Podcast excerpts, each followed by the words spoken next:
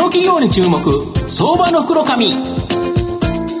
このコーナーは情報システムの課題をサブスクリプションサービスで解決するパシフィックネットと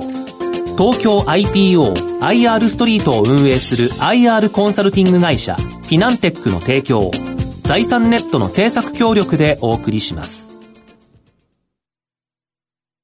ここからは、相場の福の神、財産ネット企業調査部長、藤本信之さんとともにお送りいたします。藤本さん、こんにちは。毎度、相場の福の神こと、藤本でございます。まあ、この番組を長くやってるんですけど、あまりですね、女性社長の方来られないっていうか、まあ、上場基本に少ないという形なんですけど、ね、今日はですね、その中でですね、やはり、お綺麗なですね、女性社長の方にあのお越しいただいてる。なんかあの、今日僕テンションが高いかなという感じがするんですが、はい、えー、今日ご紹介させていただきますのが、証券コード3845、東証ジャスタック上場、アイフリークモバイル代表取締役社長の上原あやめ社長にお越しいただきます。あやめ社長、よろしくお願いします。よろしくお願いいたします。よろしくお願いします。アイフリークモバイルは東証ジャスタックに上場しておりまして、えー、現在株価155円、1単位ですね、1万5千ちょっとで買えるという形になります。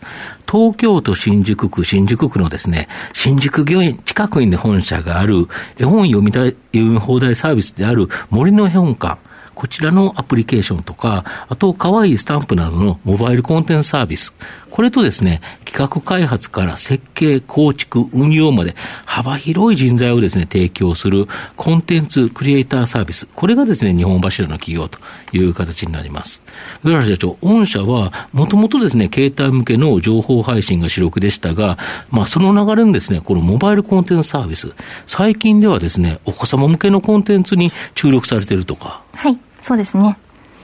なるほど。で、あの、絵本読み放題サービス、読み放題の森の絵本館っていうサービスがあるみたいなんですけど、はい、これどんなサービスになるんですか？えっと、森の絵本館っていうのは、うん、日本や世界の童話であったり、うん、しつけに役立つ絵本など、さまざまなジャンルの絵本が500冊以上、定額で読み放題っていうサービスになります。なるほど。これ定額おいくらなんですか？定額、えっ、ー、と、ちょっと、あの、アンドロイドと、あの、はい、アプリによって違うんですけど、大体360円ぐらいになりますね。うん、なるほど。はい。これで、あれなんですよね、最近では、やはりそのお、お子さんを寝かしつけたり、さまざまするのに使われたり、はい、これスマホとかタブレットで読めるんですよね。そうですね、はい。なるほど。そうすると、まあ、お母さんが、今までだったらお子さんに本を買ってあげたというところから、はい、まあ、このサービスを使えば、本当に読み放題で、はい、いろんな絵本が読める。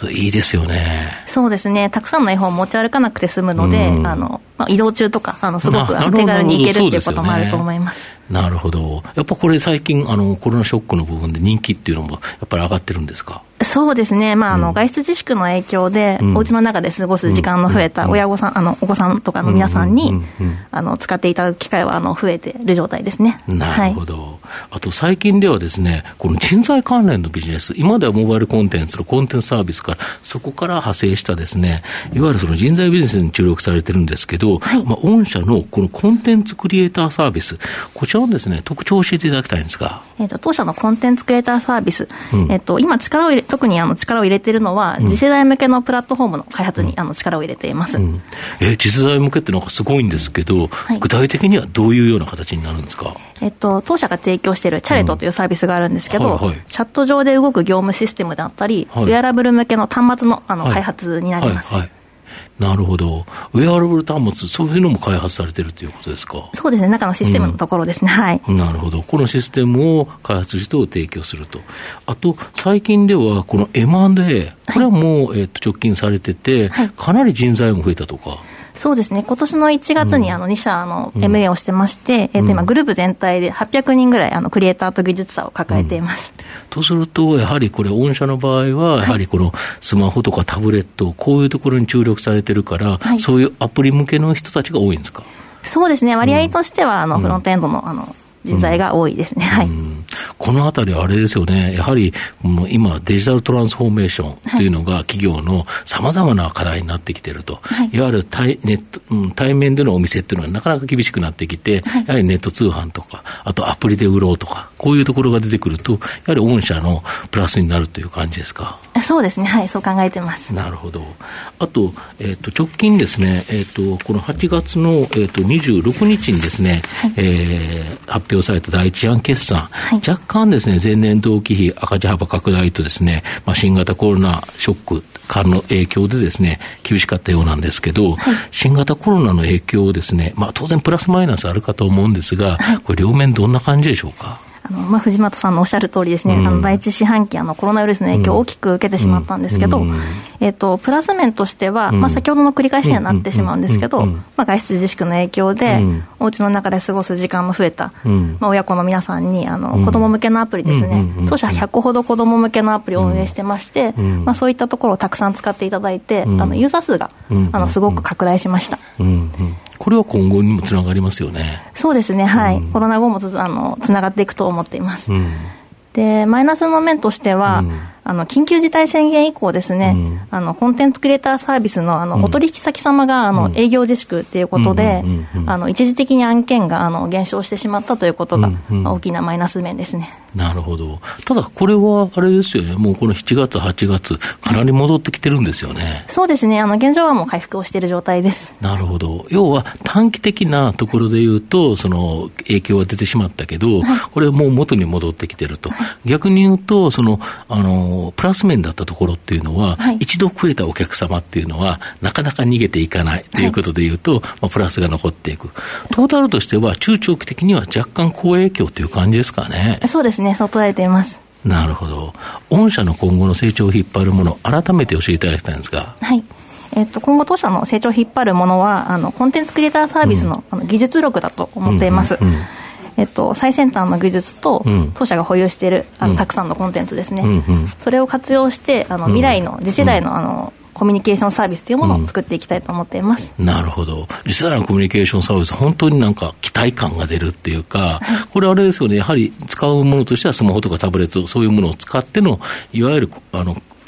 コミュニケーションという感じですか？えっと、今後はあのスマートグラスであったり、さまざ、まなのが出てくると思うんですよ、ね、そうか、ウェアル端末で、メガネとか、はい、まあ、極端な話、あ脳の中に自動的になんか画像が浮かぶとか、ね、電極を埋めてとかって、なんか、そんなところまで行ってますもんね、SF の世界。ね、だからそれ、SF の映画で見ましたねっていうところが、だけど、いずれそういうところになっていくんでしょうね。そうですね、SF の映画であの、うん、出てるものって基本的にはできると言われてはいるので、うん、まあ、そういった未来になっていくと、あの、なるほど。だそういう未来のところでも、そのコミュニケーションというのは残るでしょうかから、はい、そこにやっぱり特化して、いいものを作っていくということですか。はい、なるほどあの今、この森の絵本館というところあの見に行ってるんですけど、はい、本当にあの懐かしいような絵本も結構あって、あと、えー、すごくこれ、本当、クリエイターの方が描かれてる絵も、あの子供が好きそうなものも多いんですが、はい、これあの、本当、お子さんのいるお母さんは、どこか出かけるときに荷物にあの、これまでですと、重い絵本を数冊入れて、はい、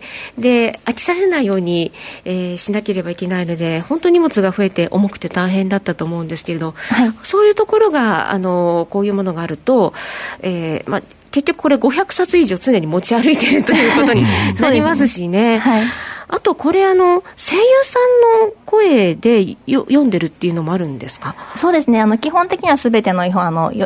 声優さんの声であの音入れをしてますので、うん、親御さんが例えば疲れてたりとか、家事をしているときに、うん、このタブレットを渡しとけば、あの読み聞かせをあのしてくれるという。はい、声優さんのいい声で、その読み聞かせが、読み聞かせがあるっていうことなんですね。そうですね、はい。はあ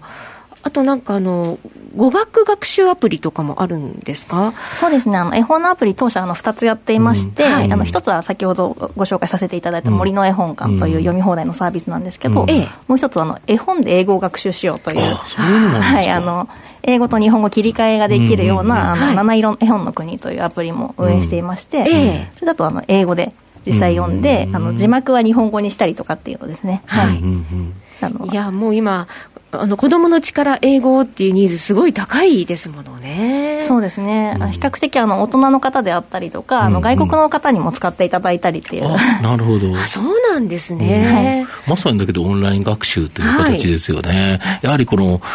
新型コロナの中で学習の方法もまた変わってくるということでいうと、やっぱりそこに先手を打ってということですね。はい、はい最後まとめさせていただきますと、iFreak モバイルはですね、ガラケー向けの様々なコンテンツ、こちらでですね、急成長した会社だったんですが、スマホに変わって変わってですね、大きく、えー、業態変換、えー、してきた会社になります。コンテンツに関しては、子供向けコンテンツ、こちらにですね、注力して立て直しを図り、もともとですね、抱えていた多くのクリエイターを生かして、この人材ビジネス、これにですね、注力しているという形になります。まあ、M&A も活用して、この分野はですね、まあ、大きな成長を期待できるんではないかなと思います。まあ、コロナ禍で、まあ、短期的にはですね、人材派遣ビジネス、まあ、こちらでですね、影響が出ているという形になるんですが、逆に中長期的にはですね、まあ、EC、スマホアプリなどにですね、ですね注力する企業、これが増えですね、まあ、デジタルトランスフォーメーションといえば、まあ、クリエイターが多く必要となると、まあ、アイフリックモバイルにとっては大きな追い風になるのかなというふうに思います。やはり上原あやみ社長、あやみ社長のですね、まあ、経営手腕に期待して、